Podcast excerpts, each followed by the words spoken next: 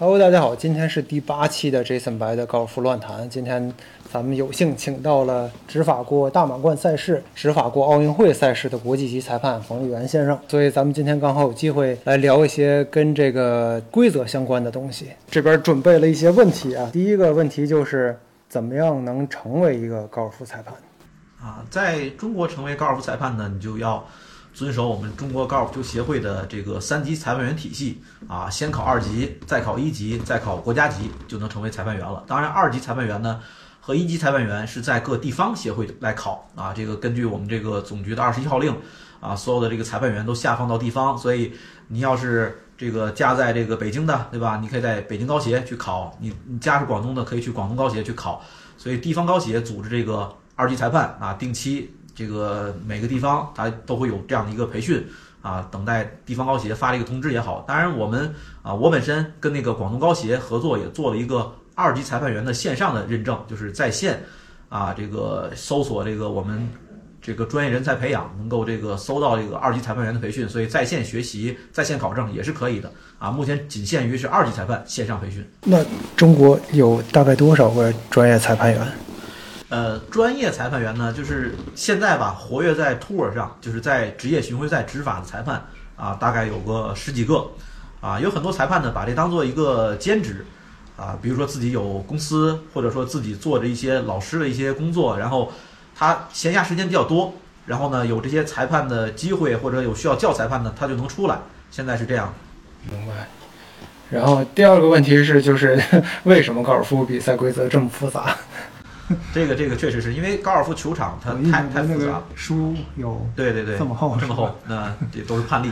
因为高尔夫这个它的这个场地太复杂了，你见过网球比赛会在网球场中间放个厕所吗？没有，对不对？对你你你见过这个？厕所也有相关的规。对，你见过足球踢着踢着一半，旁边跑出条鳄鱼来吗？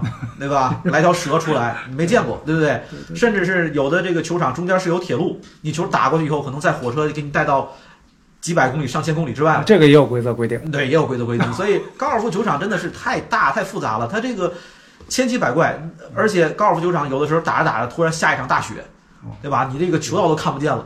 你在网球、足球这是不可想象的一个事情，所以这个高尔夫，因为它的这个受天气啊、受自然啊、受各个方面的这个这个环境的影响太大了，所以它就需要考虑到覆盖所有的方方面面。这也为什么高尔夫规则上百年历史了，到现在我们还每四年修改一次。我到之前还看到过有什么，就是关于什么响尾蛇呀，关于不同的动物，什么松鼠啊，它好像都有专门的规则有。呃有危险动物，就是像能给你生命造成危险的这些动物啊，你是可以获得补救的。当然，也出于这种啊关爱，比如说鸟巢、鸟窝啊，里面有新生的小鸟或者鸟蛋，对吧？你挥杆能把人家鸟窝一锅端的这种情况下，我们是不让你打的，我们是关爱生命。高尔夫还是果没有新生的小鸟？如果都是老鸟呢？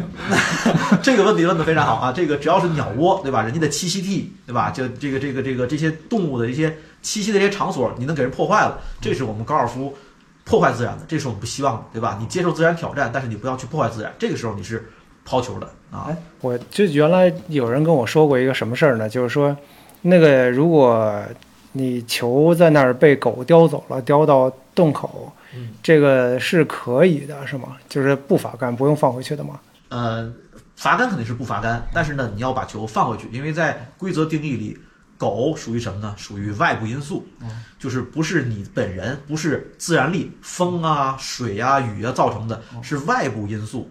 比如说剪草的工人、观众哦，然后这个狗都属于外部因素。外部因素把你静止的球移动了，不罚杆，从哪里拿放回哪里去就好了。哦，所以训练一条狗叼到洞里头是不靠谱的。没有用，一点用没有的。是。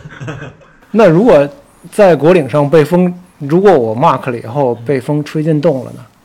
啊，这这个是二零一九年之后的一个比较大的一个改变。之前的规则呢，就是只要你的球啊放下之后，对吧？mark 拿走，一阵风吹吹进洞了，就算你上一杆进洞了，啊，运气比较好。当然，最大的受害者是比利霍舒塞尔啊，应该是哪一届的大师赛我忘了，他那个是五杆洞，两杆打上来之后。然后做了标记，mark 完之后把球放下去，去对面去看线，一阵风把球吹下水了，相当于他两杆下水，你要再罚一杆，再打第四杆，明明是老鹰推的，现在打完第四杆变成宝帕推了，那东西打了一 bogey，他是 mark 了以后，但是球也放在那。球也放回去了，放回去之后呢，他没推，他去对面去看看线。哦。啊，所以后来规则的制定者就认为这可能是有点不合理，所以从那之后就这个我们现在的规则就改为改改成什么样的呢？就是在果岭上，一旦在果岭上你标记拿几球以后，你就永远享有这个地点，你把它放回去拿走 mark 无所谓，风吹进洞拿回来，风吹下水拿回来，你永远从这个位置去推，只要没推，只要没推，认为这个球这还在那儿这个点永远就是你的。这是二零一九年之后规则的变化。像这次的大师赛刚完赛的，我看也有应该是两三件事儿，大家有一些的争议，对吧？一个是森川的那个球，他从短的视频看，他好像是往前移了一步的，对对吧？嗯还有就是那个科普卡跟那个伍德布兰兰德对就是比比一个这个五这个有一个这个驻颜，对吧？是像那个森川那个事儿，我我感觉他应该就是，他好像是说是就是那个球，其实他是把 mark 移动了，然后他实际上放球的位置是他以前在的那个位置，然后他再去 mark，对吧？就他其实并不是把球往前移了。呃，其实是这样，因为这个呃，我在我那个视频号也对这个有一个专门的一个讲解，就是他那球正好停在一个上坡，所以呢，他这个国力很快嘛，奥古斯塔当时风又大，所以他在推之前一阵风把球向后吹了。向后吹了之后呢，现在规则怎么办呢？你应该不罚杆，把球拿起来重新放回原处就行。这个时候呢，你不需要做 mark 的，没必要做 mark，你直接拿起来放回原处。但是球员他们下意识的要在球的停点做个 mark，相当于森川是在这个球本来无所谓的一个位置做了一个 mark，就是球被风吹到那位置，那位置并不是他原来的位置，所以他在那个位置做了 mark 之后吧，就拿起来往前放，是放到他正常应该放到的位置明白。啊，然后呢，他再把 mark 又放到球后面拿起来重新 mark 一下，所以他根本就不需要在球后面做 mark，他可以直接把球拿起来放到原处，这就 OK 了。他这样做的话，可能大家就不会有这么多的疑问了。对，就是因为这个短视频可能没有前面没有后面，你截出来一看，是让人觉得好像这个似乎往前跨了一步的感觉。是是是，其实没有，因为他是把球放回原处，只是球被吹到新的位置，更远离球洞了，所以他在那儿做个标记，往前放，实际上是放回原处。明白。而且还有就是这个科普卡的这个事情，就这个东西其实看了让人觉得，就是它对职业赛事来说是一个就是正常的规定的没有驻颜嘛，但是业余打球，大家这所有人打球。咱们一般跟朋友打，就没有人会注意到这一点的，对吧？因为因为是按按实际上按规则说是你不能跟同组说你用什么杆去打这个帕三，或者说你这个球，你如果跟同组说你说你这个球没法打，你抛出来得了，嗯，这个实际上都是要罚杆的，对吗？都是要罚杆的，因为我们平时打球算是叫娱乐球吧，对吧？娱乐球的时候，可能不只是助颜的问题，甚至球童在后面给你看杆面，左一点右一点，这都属于违规嘛。就是如果说这个一个球员问另外一个球员说你用的几号，嗯那这个是要罚那个问的，谁问罚谁，你别回答。另外一个人如果一旦回答了，一人两人都罚。俩人都罚。对，哦，哇，这个规则真的是挺吓人的。因为高尔夫，这这么讲吧，其实大家你可以想象一下，如果你是一百多个人比赛，但是你们这组三个人关系特别好，而且其中有一个人能夺冠，所以同组的另外两个人不断的就给你建议，我先打，打完之后打短了，风比较大，我说这个风比你想象要大，所以你要加大一号杆。另外一个说你现在怎么怎么样，对不对？你想想，另外一百多人当中和他形成争冠的那些人，是不是就不公平了？对，所以驻颜是当的优势。对，是这样的。主演主要是考虑到比干赛当中你非同组球员他们的心理怎么想。你要为了保护整个阵容其他人的利益，所以你必须限制同组。你虽然是同组，但是关于打球这些能够对你带来帮助的话，不要讲。而且我听说，就是即使是最顶级的赛事里面，就是虽说不能输啊，但是大家是会瞄着看的，就大家会看你说那个球包里用的是什么杆，是，是吧？所以你看顶尖的这个职业比赛里，都有条大毛巾。那大毛巾干嘛用的呢？就盖着就把球杆盖着的，对不对？你拿哪支杆，一定是手里拿出来，然后把那个毛巾把那个其他杆盖上，然后给球员。甚至他们很多球童算码数的时候，比如说我是一个非常顶级的球童，对吧？我对这个风的估计是特别准的，所以明明是一百七，我让你打一百五十一，我会写在马术本上一五一，我给你看，我不会说出来，对吧？也不会比划出来，让你看你就知道用什么杆，甚至我写着一五一，给你建一个八铁，写完了以后我插在里给你，你点点头，我们心领神会打。但是，一般不会都这么隐秘，对吧？一般还是就是大家小声的一点沟通就完了，是吧？这个还是说全都是不说？绝大多数情况下是比较隐秘的，因为顶尖球员高手过招，就是他们对方之间的距离都差不多的，就是看完你打这杆，他知道你打的扎不扎实，知道你的球有时可能你打的非常扎实，结果球短了很多，他就知道哦，这个上面的风比我想象中要大很多，或者说在果岭附近它形成了一种针管效应，那个风是我正常判断不出来的，那这样对他来讲就有很大的帮助，所以他就会选择打一号杆，那这个优势就很明显了。我之前听说那个亚当斯科特，嗯他讲过一个故事，说那个老虎，说以前跟他们玩心理游戏，说他在一个帕三就会拿出一个故意拿大号，嗯。说就是可能就是五六号铁的帕三，他故意拿一个四铁，嗯。然后轻松的挥杆，然后故意让你看到那个球很合适的落在果岭上，然后就你就很懵，就自己拿着个五铁六铁的就在那儿不知所措。是这个这个心理战术是吧？这有可能啊，这有可能，但是呢，啊，规则里怎么说呢？就是如果你跟你的球童交流什么球杆啊，你的目的只是让球童知道，不是故意 overheard，不是故意被别人听到的，这种就没问题。如果你的交流的目的是故意被别人听到，那这也形成一个助演，也是不行的。所以这个要要看情况，比如说你跟你的球童商量好了，说只要我喊。劈杆的时候，你就给我拿六号铁，对吧？明明剩下两百码，你喊劈杆，对吧？球童知道了，给你拿六号铁，你打，对不对？你们俩形成共识了，这其实是也是不合适的啊。我知道有业余球友这么干，但是呢，对吧？如果你的哦，所以声明哦不能大声喊。你不能故意 overheard，你的意图是故意为了让别人听见，这就不行。当然，我们裁判来取证的时候，遇到这种情况会问你说：“你刚才为什么这么大声讲啊？”你说：“没有啊，我风太大，我怕我的球童听不见，我大声讲。”那这时裁判你也没有办法，对不对？你没有证据，你只能说你下次小声，不要不要不要这样了啊！所以这个其实很多的，我感觉高尔夫中间的裁判做的东西是稍微有点困难的，他是要稍微就是综合考量，就是他不是完全一个非黑即白的一个。实际是这样啊，这高尔夫规则的话呢，尤其现代版的规则，二零一九和二零二三修改之后呢，它更多的是相信球员，它更多相信球员。之前的我们的规则规定，你去辨认球的时候，你要怎样呢？你必须把同组球员叫过来，哦，因为你辨认都是在长草辨认嘛，对不对？对你让同组球员先观察你的球是陷进去了还是浮在上面的，然后你标定拿起来，你要让同组球员看到你拿起球、标定球、放回去的过程，这是以前的规则。但一九版之后不需要了，你只要想辨认球，插个 T 拿起来自己看看完以后放回去。规则认为你一定会放回去的，规则认为你是一个诚实的人啊。所有很多很多这样的这个改变，都是现代高尔夫基于我们人类文明不断发展，人更加的自律，更加的这个守规矩，高尔夫这项运动更加是一个文明的运动来修改的。你说，如果我每做一个运动，我就是每犯一个规，其实我内心是想犯规，但是我故意说我没有犯规，对吧？那你其实这个人就不适合打高尔夫，这高尔夫这项运动就不接受你这样的人来玷污这项运动。所以我们在整个高尔夫的这个规则的这个基础上，就是所有人都是诚实的，遵守规则的。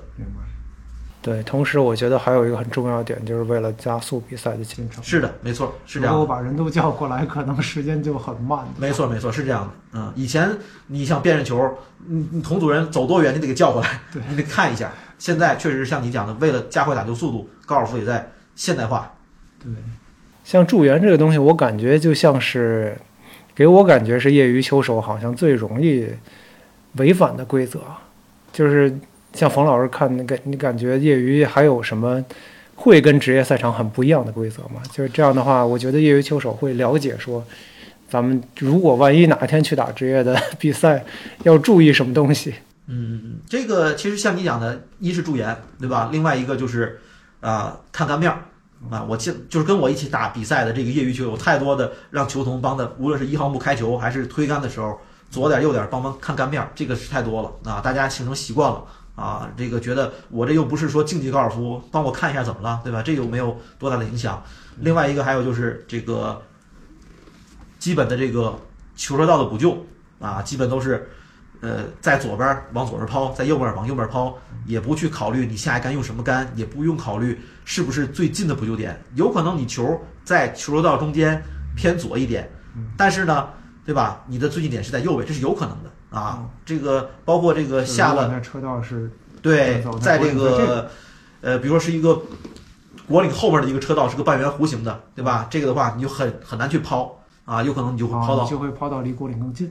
有时候你经常业余球员就会抛到离国岭更近哦啊。其实上你可能抛到后面很难打的长草里是正确的，但是业余球员你让我抛到这儿，我肯定不干，我肯定往旁边一抛就完了啊。所以这种情况是是是比较多的。嗯对，而且我看到冯老师的那个这个视频里面，我觉得有一个东西对于修手很有帮助，就是宣布不可打。嗯，就是这个东西，其实很多时候，大家就是有的时候，很多人水平不怎么好的时候，还在很坚持的每一杆都进去干，就是实际上规则是允许他在在，其实，在任何一个球位，基本上我都可以宣布不可打，对吧？呃，只要你球没在罚杆区内，因为如果你在罚杆区内，你可以直接按照罚杆区抛嘛，对不对？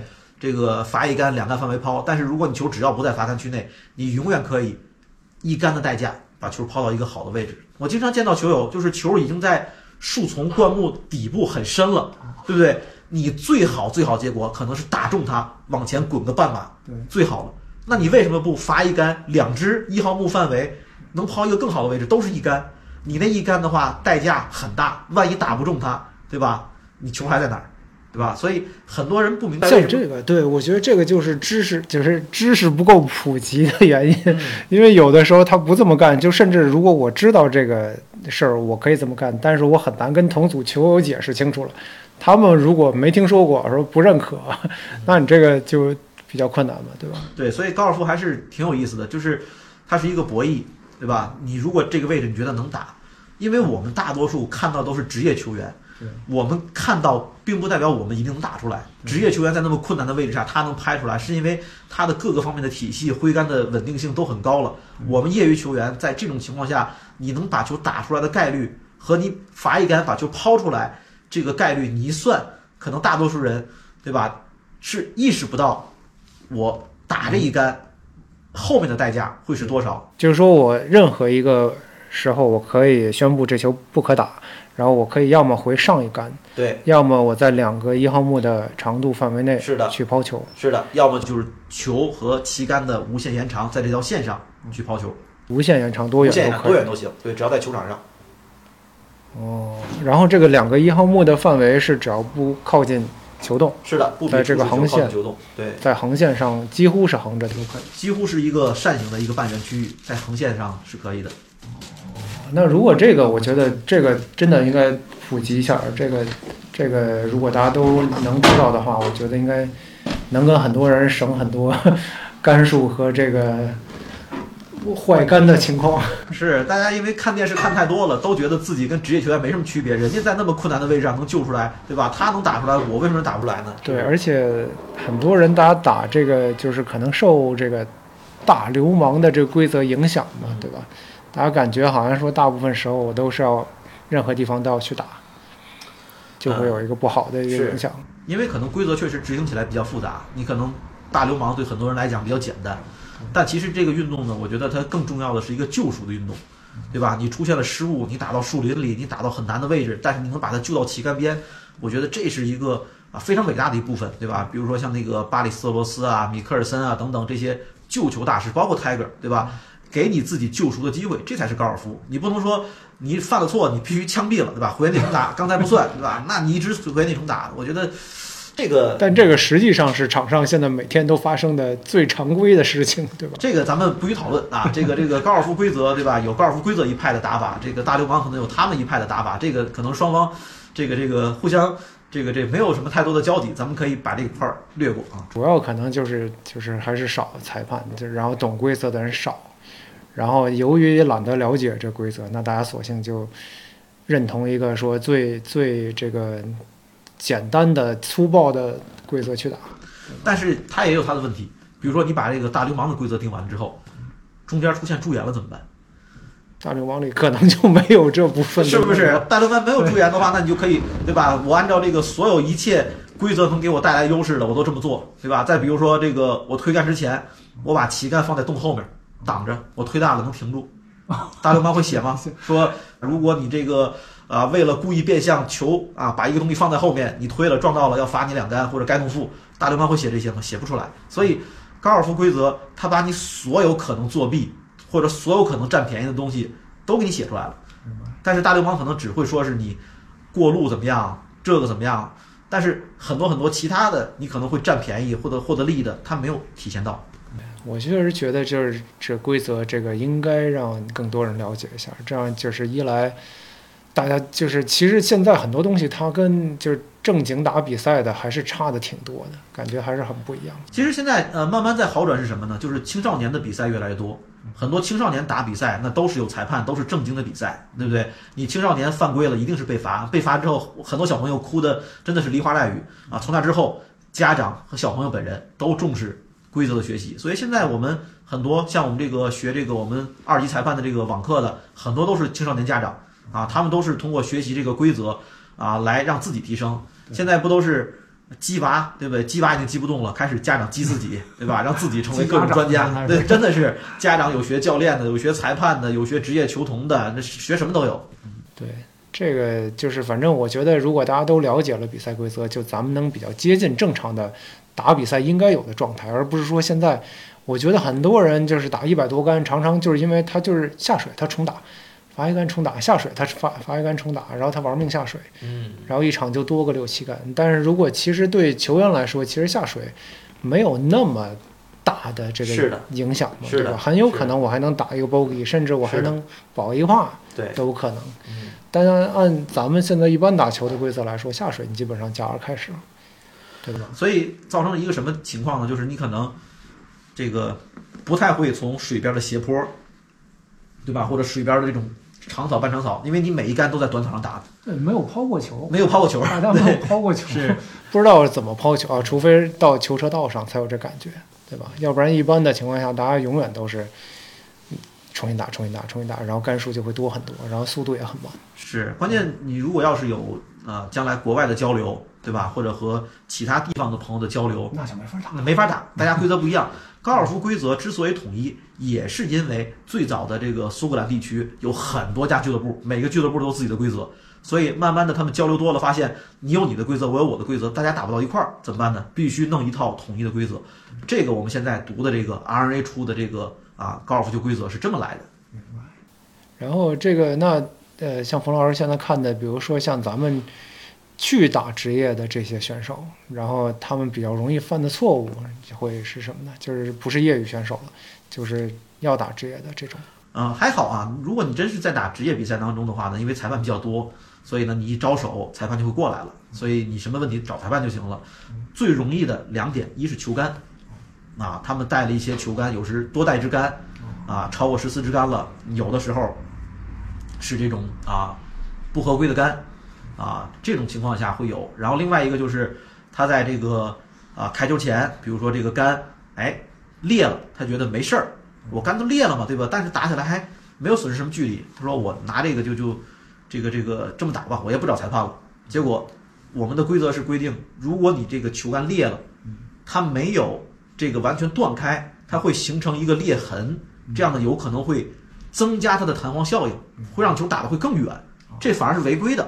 所以一旦用了这一杆，就取消资格了。我们也见到过这样的情况。我原来是只知道裂了是不能用，然后用了会 DQ，但是我不知道是这个原因，就是因为我原来也不能理解为什么说裂了以后反而会形成什么优势呢？嗯，因为它裂的地方不一样，它如果裂的这个这个 crown 这块儿，或者是底部某一个位置裂，它会增加杆面的一个弹性，让这个弹簧效应变得更更大啊。所以 RNA 他们就就有这样一个指导方针，就是说你只要球杆裂了，你拿手去摸，你一摸能摸出凹凸不平感，绝对不能用了。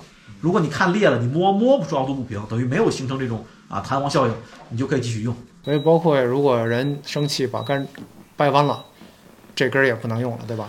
如果你是赛前这样做的啊，因为杆身必须是直的，如果在赛前这杆身就弯了，你也不能用了。但是如果比赛过程当中你生气撅了，哎，这轮比赛你可以用完，哦用完之后下一轮开始你就不能再用了，哦，就开始之前，对球杆是不能有弯的。是不能用的。对，对我我印象中好多年前那个金和珍，嗯，好像就是我记得有一次比赛，就是好像是一号木裂了，好像就是，然后就是他也没发现，然后坚持打完了。啊，因为当时正好我在现场啊，那年的汇丰是我做的裁判啊，然后第八洞，他是这个球之前在第七洞一号木没开好的时候砸了一下在地上，砸了之后呢，他在第八洞一开开了一个大右直，他说不对呀、再没打好再来一个打一个暂定球，又一个大右直，他说不对，这杆有问题，一看那杆是松了。嗯，因为那时候的规则，你摔杆是不是正常过程？非正常过程当中，你导致球杆的性能改变了，并且你拿它打了球了，DQ。所以直接第八洞裁判过来以后了解完之后，开着车直接给金河镇拉会所，取消资格。就这个时候他不能罚杆吗？就是只要打了就 DQ。现在的规则没事儿了。二零一九年之后，就是无论任何原因，你导致球杆性能改变，对吧？不是故意改变啊，只是说你砸摔导致球杆性能改变了，你可以用完该轮，你该轮继续使用啊，明白。但是你不能换。那现在新的就是这个最新的，应该是二零二一、二零二三二零二三的规则，嗯，就是是有比较大的变动的。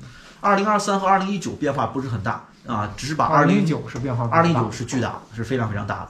那个跟之前最大的差别是什么？啊，那个就像刚才你讲的，一是为了加快打球速度，二是为了相信球员，啊，种种原因吧。像之前旗杆是必须拔起来的，现在旗杆撞都可以了，为了加快打球速度嘛，对吧？等等，以前找球五分钟，现在找球三分钟，对吧都是加快打球撞速度。罚杆的，嗯，对，以前撞到旗杆是要罚杆的，嗯所以以前球童是必须要去拔旗杆的。是的，必须要拔现。在是，他可以根据球员的情况去决定要不要拔。是是，嗯，一九年变化很大，二二零二三和二零一九变化没有那么大。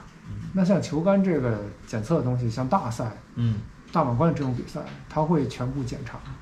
他不会，他不会，他基本上就是，呃，谁提出问题，谁来举证啊？当然，呃，顶尖的这些球员抽查这个状态。也不会，也不会。顶尖的球员，首先一，我们相信球员都是诚实的，对吧？你不会故意做这样的事儿。另外，如果你做这样的事儿，被人知道了，这属于故意作弊，那你基本上这辈子的名声就毁了啊！而且球员他们也精着呢，非常精，就是你打了什么杆，你打的什么距离，他们都知道。如果你表现出某些特长，就你的球特别停，或者你的一号木怎么比我远这么多，你平时不是这样的，他们一定会怀疑你。那这个时候，对吧？你被人抓到，那就对吧？你职业生涯毁了，大家不会做这个事儿。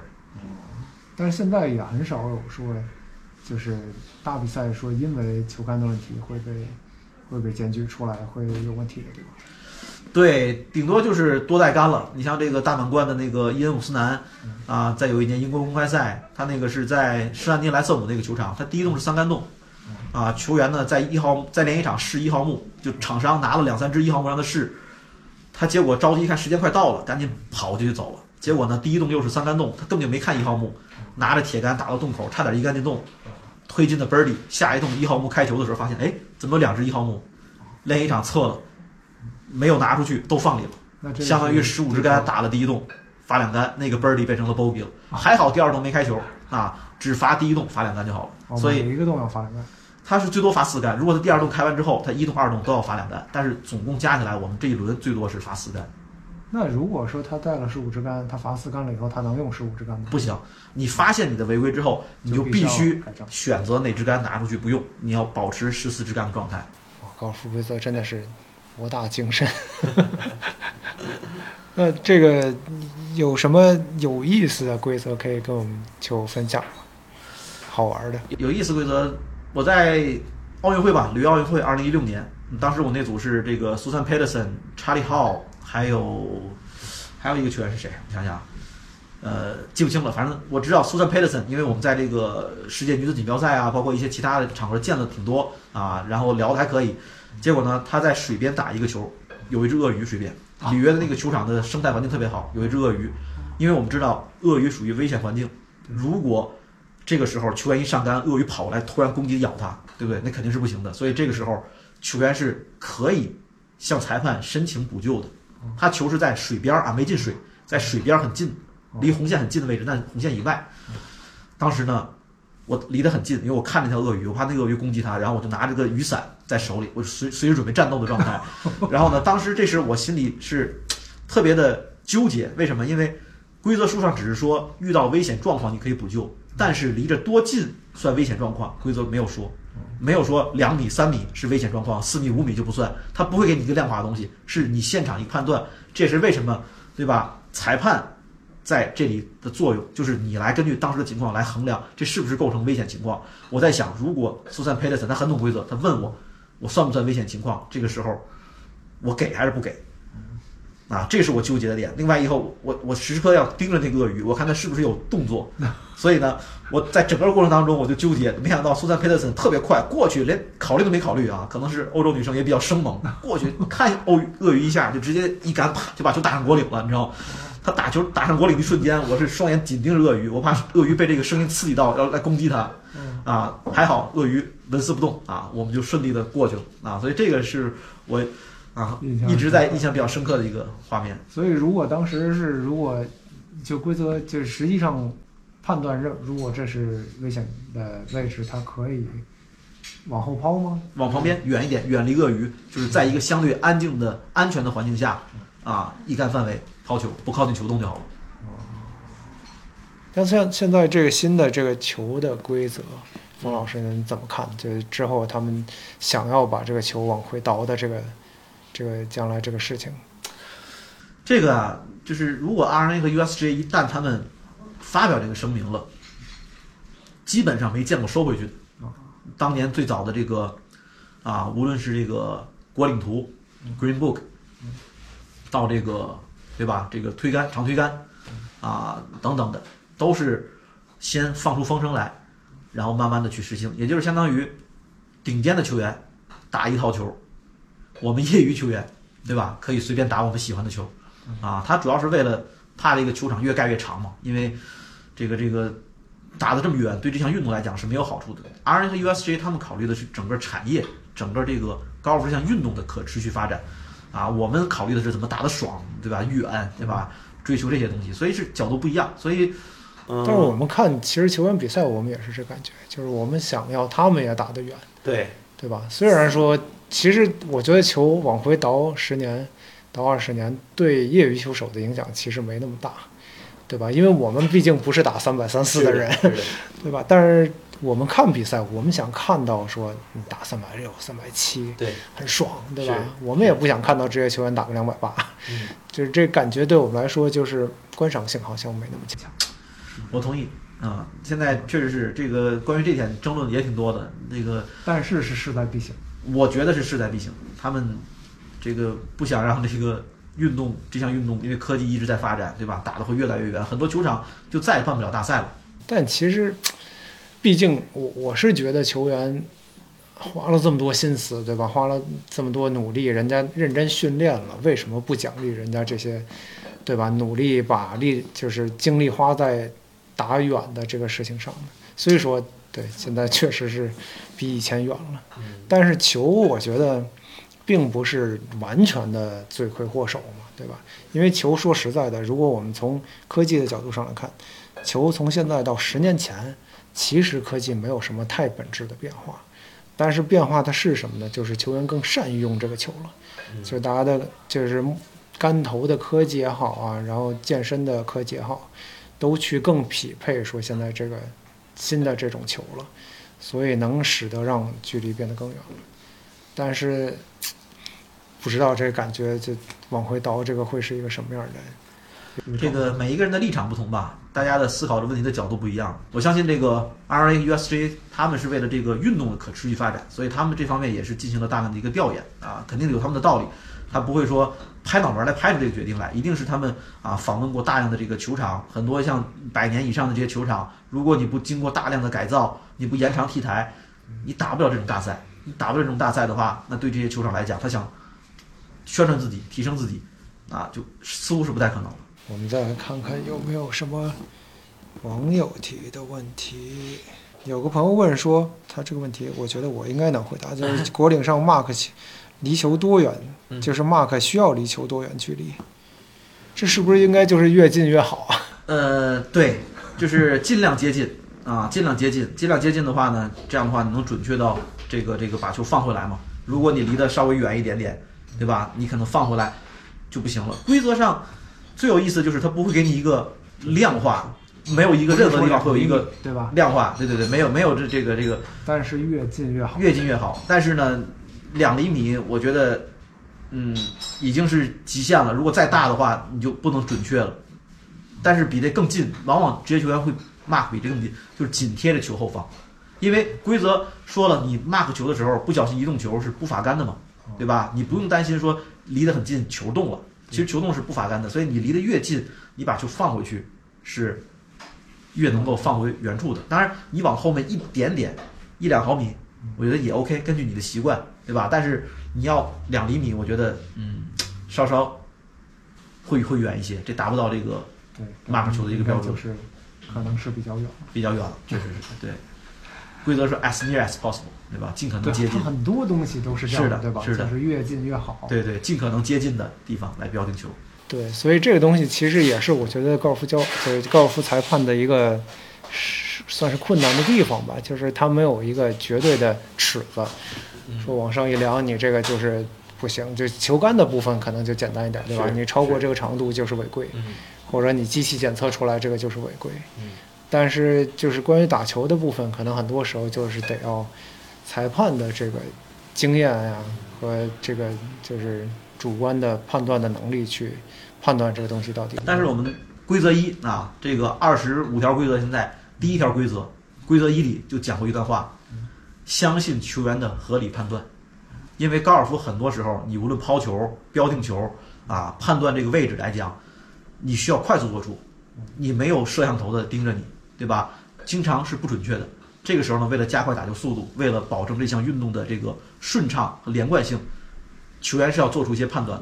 只要你的判断是合理的，我们就相信。有的时候，比如说你下水了，下罚杆区了，对吧？你估计一个最后进入罚杆区的点，两个范围抛打了，可能事后从录像看，你往后或者往前抛了三十码，对吧？但是你的角度是不行的，看不清那么仔细的。只要是你是合理判断，啊，当时你抛完打了，不会再罚你，啊，或者说是你像你刚才讲的标定球的位置，对吧？你差了一点点，对吧？只要是合理判断，这个合理和不合理，这个是一个真的一个需要我们去主观判断的一个地带，对吧？你像这个球后面超过两厘米就是不合理，但是下水二三十码有时都是合理的，所以这个还是要看一个具体的情况。当然，规则有一个基本的逻辑，就是只要你是合理的判断，球员经过合理判断之后，即使事后发现你这个点错了，不会再追罚你。第一条规则里会讲。那我觉得，如果大家想多了解一些这个高尔夫的规则，可以参看冯老师的视频号，对主要是视频号的，嗯，老冯讲规则。然后我是觉得，就是能学到太多东西了，真的是非常宝藏的一个内容。我当然，Jason 的这个球杆内容做得非常好啊。这个我们也希望所有这个对规则感兴趣的这个学员，真的好好去看一看 Jason 的这个公众号，他的视频号写的这个真的是啊非常非常的棒啊。他的很多的社交媒体的平台讲这个球杆的知识讲得非常非常的好，respect。谢谢 谢谢，行行行，那我们就不耽误冯老师的时间了。希望今天这个内容大家听了能有一些获得的收益。今天内容就到这里结束，我们下期再见，好，谢谢。拜拜拜拜